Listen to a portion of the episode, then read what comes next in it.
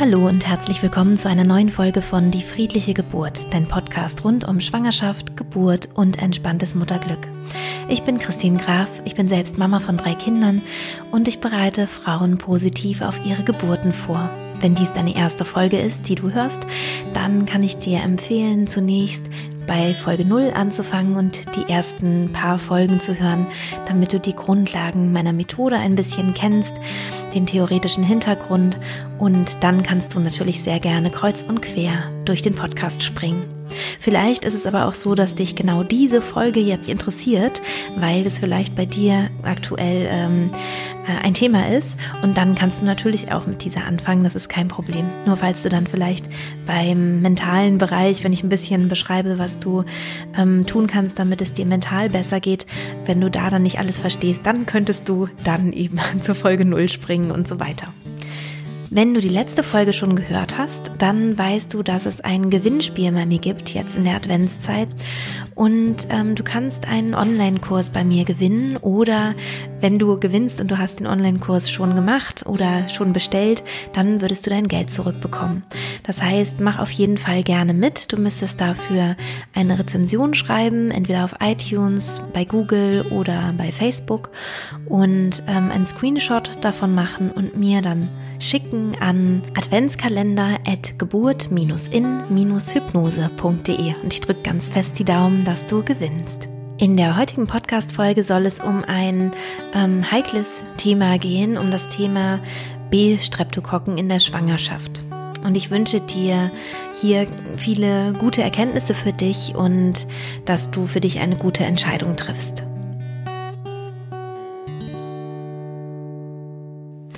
Ja, das heutige Thema ist deswegen ein bisschen heikel, weil ähm, sich da auch wieder so ein bisschen die Geister scheiden.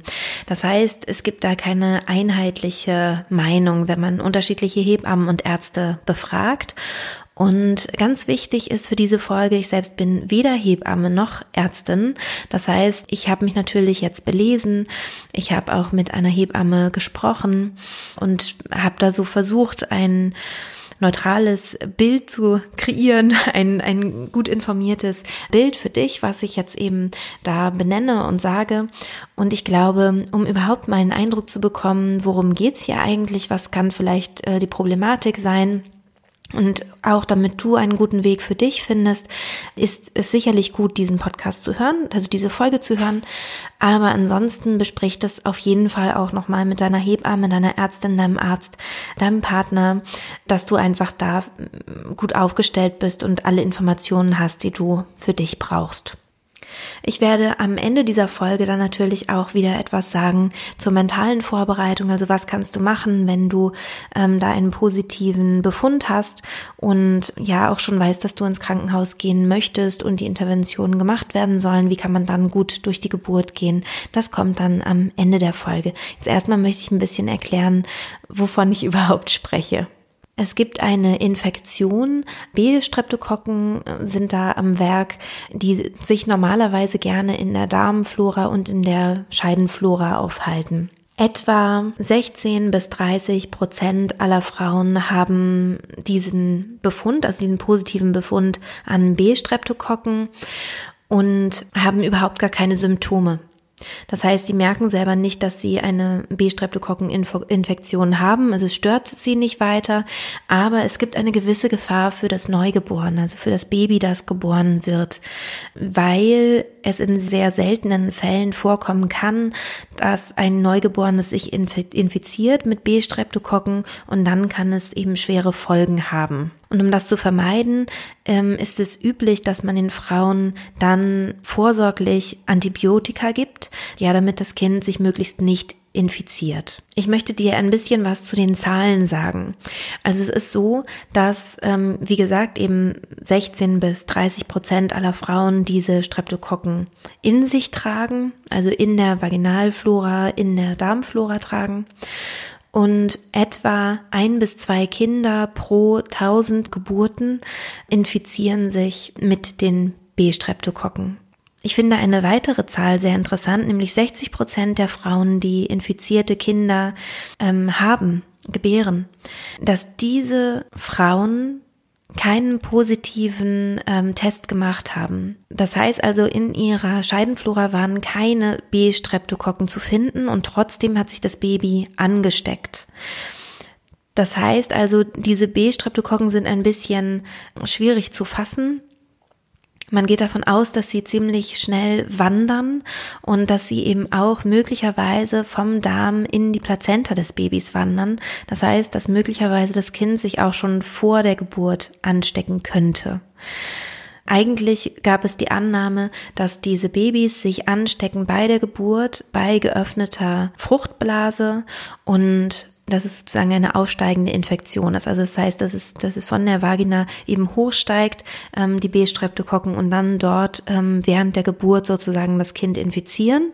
Und deswegen gibt man dann vorsorglich venös Antibiotika, also der Mutter, damit unter der Geburt dieses Infektionsrisiko sinkt da die B-Streptokokken halt so wandern, ist es wohl so, dass sie sich, ähm, selbst wenn man jetzt, man könnte ja auch sagen, man macht das schon vorher, also man gibt vorher schon die Antibiose, aber man hat dann wohl herausgefunden, dass es dann lange nicht heißt, dass die B-Streptokokken nicht wieder da wären bei der Geburt. Und deswegen versucht man eben so ein Zeitfenster zu finden.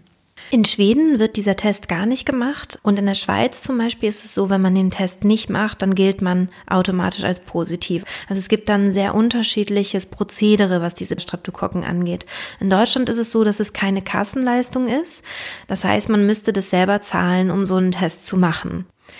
Wenn man einen solchen Test macht und ähm, man wird positiv getestet, dann ist es wahrscheinlich schwierig, außerklinisch sein Kind zu bekommen, weil einfach dann eine Antibiose halt durchgeführt wird, normalerweise eben in der Klinik. Es gibt aber da auch Unterschiede. Also du, da könntest du einfach dann nochmal gucken, wenn du im Geburtshaus planst. Äh, manchmal ist es so, dass man dann eben so wie ein Gast dann in äh, die Klinik gehen kann und dort die Antibiose bekommt. Oder bei einer Hausgeburt bei deiner Hebamme ist es vielleicht auch so, dass es da irgendwie eine Möglichkeit gibt. Also es gibt durchaus auch Hausgeburtshebammen, die sich darauf einlassen, eine Geburt zu machen, trotz einer, ähm, ja, eines positiven Tests. Es gibt bei der Geburt selber dann auch so ein paar Sachen, auf die geachtet wird. Also das heißt, man schaut, ob die Frau zum Beispiel Fieber hat unter der Geburt, ähm, ob die Geburt vor der 37. Schwangerschaftswoche ist, also es eine Frühgeburt ist, und ob es vielleicht ein weiteres Kind mit einer Infektion schon, schon gab. Also das heißt, dass es schon mal eine neugeborene Infektion gab und dementsprechend würde man dann eben noch ein bisschen vorsichtiger sein. Das Risiko einer ähm, neugeborenen Infektion sinkt dann durch die Gabe von Antibiotika unter der Geburt auf 0,37 Kinder pro 1000 Kindern, deren Mütter eine B-Streptokokkeninfektion haben. Also Vorher war das ja ein bis zwei Kinder pro 1000 Geburten und so ist es dann eben gesunken auf 0,37 von 1000 ähm, Geburten. Was im Vorfeld helfen kann, ist, dass du deine Darmflora gut aufbaust. Also dass ähm, je gesünder deine Darmflora ist, desto ähm, gesünder ist höchstwahrscheinlich auch deine Vaginalflora. Und ja, vielleicht kannst du dadurch auch positiv das beeinflussen, dass einfach das Klima gut ist und dementsprechend B-Streptokokken auch abgewehrt werden. Jetzt möchte ich im, im zweiten Teil ähm, darauf eingehen, wie man sich das genau vorstellen kann. Also was denn eigentlich passiert, wenn man eben mit so einer ähm, B-Streptokokkeninfektion in die Klinik kommt und es zur Geburt kommt. Also erstmal generell würde vor der Geburt eigentlich nicht groß behandelt werden, außer dass man eben versucht, die Darmflora aufzubauen. Aber ansonsten, soweit ich weiß, ähm, verläuft das unkompliziert und ähm, du würdest dann eben ins Krankenhaus kommen und sobald deine Fruchtblase aufgeht, würde man eben mit der Antibiose beginnen. Es würde dann wahrscheinlich im Verlauf auch ein bisschen strenger überwacht werden. Wie sind die Herztöne des Kindes? Das heißt, es würde am Anfang CTG geschrieben werden. Und ähm, wenn das CTG positiv ähm, ist, also einfach alles gut ist, dann könnte man auch dann wieder zwei Stunden eine Pause machen und dann eben wieder das CTG anlegen.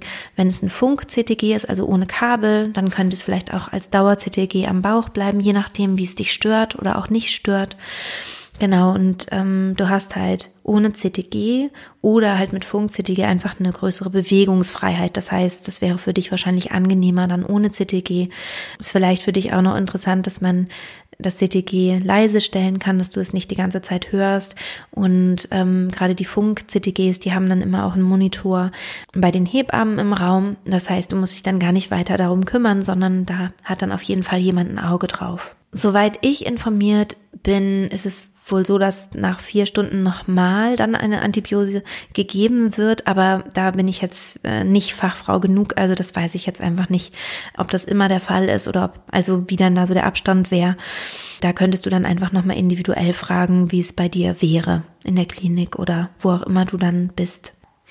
Es gibt ein paar Anzeichen bei den Kindern, ähm, die wohl auch sehr, sehr gut zu erkennen sind ähm, für eine Neugeboreneninfektion. Und die will ich dir ein bisschen aufzählen, um dir auch da die Angst zu nehmen. Also innerhalb der ersten 24 Stunden, in 90 Prozent der Fälle, ist es total bemerkbar.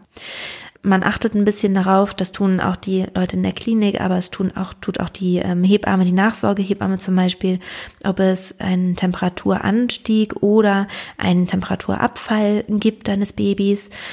Man schaut, ob der Blutdruck vielleicht äh, zu niedrig ist man guckt auch, wie das Atmen des Kindes ist, ob es vielleicht so eine Art Stöhnen beim Ausatmen gibt, ob es lethargisch äh, wirkt oder vielleicht sogar auch gereizt. Also beides wäre so ein Anzeichen, so ein mögliches, ob es eine Trinkschwäche gibt, möglicherweise auch Erbrechen und ähm, dein Kind eher so eine graue oder marmorierte Hautfarbe hat und was du auch mal machen kannst, ist, dass du am Fuß einfach mal mit dem Finger auf die Haut drückst. Und wenn dann die Haut länger als zwei Sekunden blass bleibt, dann könnte das auch ein Anzeichen sein.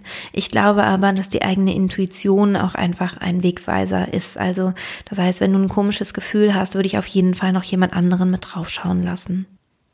Was kann man nun mental machen, um sich gut einzustellen, falls man einen positiven ähm, Test gemacht hat oder falls man überhaupt denkt, na ja, ähm, wie gesagt, 60 Prozent der Frauen sind ja negativ getestet und haben jetzt aber dann trotzdem ein infiziertes Kind. Das heißt, dieser Test ist ja auch nicht ähm, 100 Prozent dann eine Sicherheit, dass, dass es eben nicht äh, kommt, sozusagen, nicht zu einer Infektion kommt. Das heißt, wie kann man damit jetzt mental umgehen mit diesen ganzen Informationen?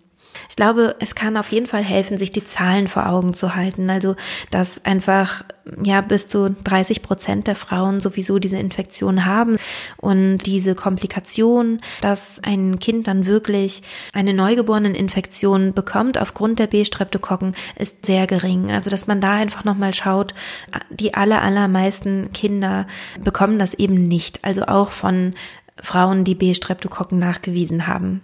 Das heißt, da einfach eine gewisse Entspannung wieder reinzubringen, ist mit Sicherheit gut.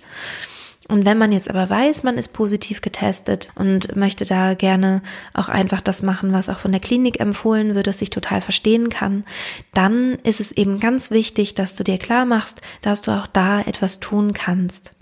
Denn auch wenn du dir vielleicht eine Geburt ohne Intervention gewünscht hast und du merkst jetzt, jetzt kommt es doch zu einer Intervention, ist es aber für dich auf jeden Fall möglich, trotzdem eine schöne Geburt zu erleben.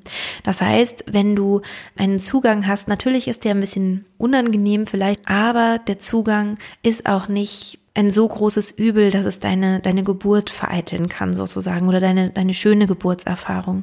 Das heißt, ich würde dir dann empfehlen, dass du einfach, auch wenn du eben für dich entschieden hast, dann in die Klinik zu gehen, zu dem Zeitpunkt, wie es dir geraten wird und so weiter, dass du dann das einfach machst und das alles aber in einer ganz tiefen Entspannung machst. Also das, was ich eben auch immer sage, also das Wichtigste meiner Meinung nach für eine schöne Geburtserfahrung ist, dass du ganz tief mit dir verbunden bist und dass du dann in ein ganz tiefes Vertrauen gehst, dass da eben Ärzte um dich rum sind, die sich ja darum kümmern, dass du eben ein Antibiotikum bekommst und so weiter. Also es ist einfach nicht mehr dein Feld. Und ich glaube, das ist gut, wenn du innerlich da die Verantwortung dann auch abgibst und sagst, ja, das wird jetzt hier alles versorgt, wir machen jetzt das Bestmögliche, damit alles gut wird.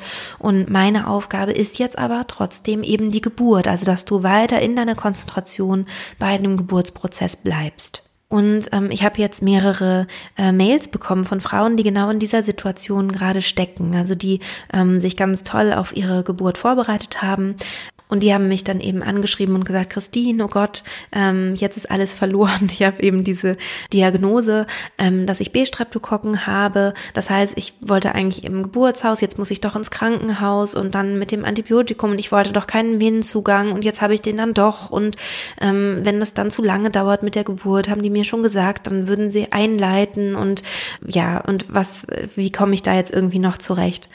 ich hatte heute ein Telefonat mit einer dieser Frauen und das war total schön, weil, ähm, weil ich dann irgendwann zu ihr gesagt habe, na ja, du weißt schon, jetzt ein bisschen mehr. Also du weißt schon ein bisschen mehr, was auf dich zukommen kann, als wenn du diese Diagnose vorher jetzt nicht bekommen hättest und sich das erst in der letzten Sekunde rausgestellt hätte, zum Beispiel, dass du einen Zugang gebraucht hättest aus irgendwelchen anderen Gründen.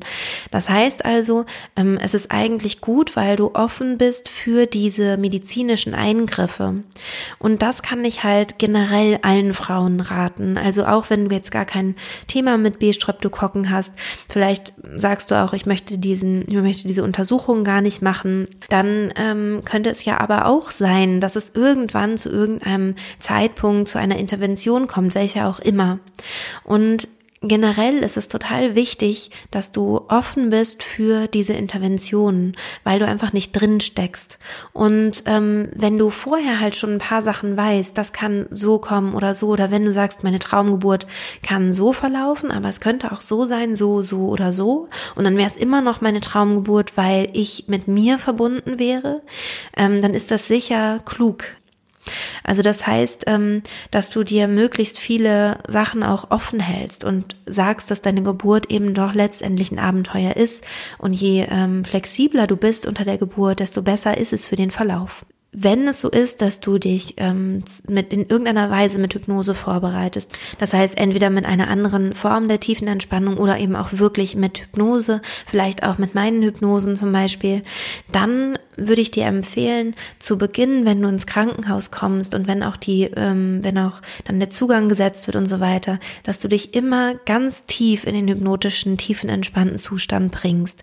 Denn alles, was dann passiert an Intervention von außen, nimmst du dadurch nicht mehr so wahr und dein Körper bleibt eben in dem Vertrauen und in dem guten Gefühl, dass hier der richtige Ort für Geburt ist und nicht in Geburt ein Ort, wo du körperlich angegriffen wirst, weil das ist ja sozusagen die Gefahr, dass der Körper ähm, auf eine Nadel reagiert mit, oh, hier werde ich gestochen, sozusagen, ich muss hier weg.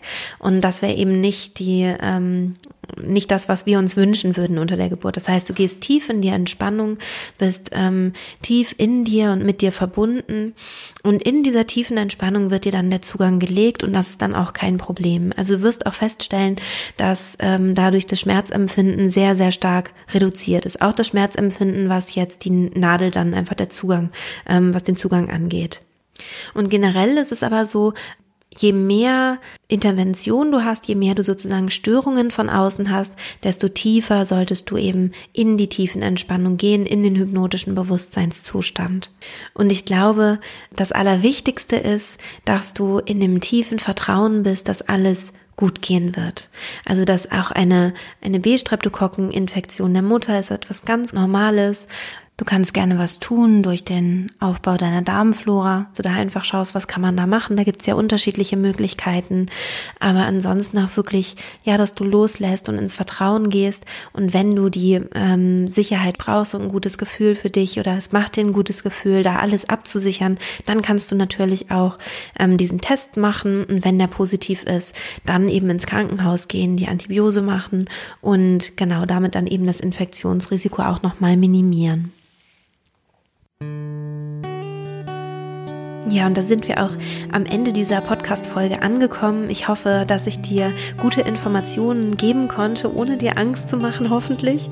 Ähm, es ist ein Thema, was viele Frauen irgendwann beschäftigt und ähm, ja, dem, dem die meisten Frauen ja begegnen, weil ähm, dann eben die Frage aufkommt, äh, möchtest du diesen Test machen oder nicht? Und vielleicht habe ich dir jetzt so ein bisschen einen Wegweiser geben können, ein bisschen Hilfestellung. Ähm, du kannst aber auch gerne eben, wie gesagt, dann nochmal mit deinem Arzt, deiner Ärztin drüber sprechen, deiner Hebamme drüber sprechen und äh, dich natürlich auch gern belesen und da deinen eigenen Weg finden. Ja, und wenn du bei dem Gewinnspiel mitmachen möchtest, bei dem Adventsgewinnspiel, äh, dann ähm, ähm, schreib mir gerne eine Rezension auf iTunes, Facebook oder Google. und mach mir einen Screenshot davon und schick ihn mir an adventskalender.geburtinhypnose.de und dann kommst du mit in den Lostopf. Ich habe in der letzten Woche ähm, schon ganz, ganz, ganz viele tolle ähm, Rezensionen bekommen und mich über jede einzelne so gefreut. Ähm, also vielen, vielen Dank an alle, die da schon mitgemacht haben. Für mich ist das jeden Tag, wenn ich was Neues lese, ähm, einfach eine große Freude und äh, von daher freue ich mich selber auch über diesen Adventskalender, ähm, weil es einfach so ein schönes Feedback ist. Ich wünsche dir nun eine schöne Woche und alles Liebe, bis bald. Deine Christine.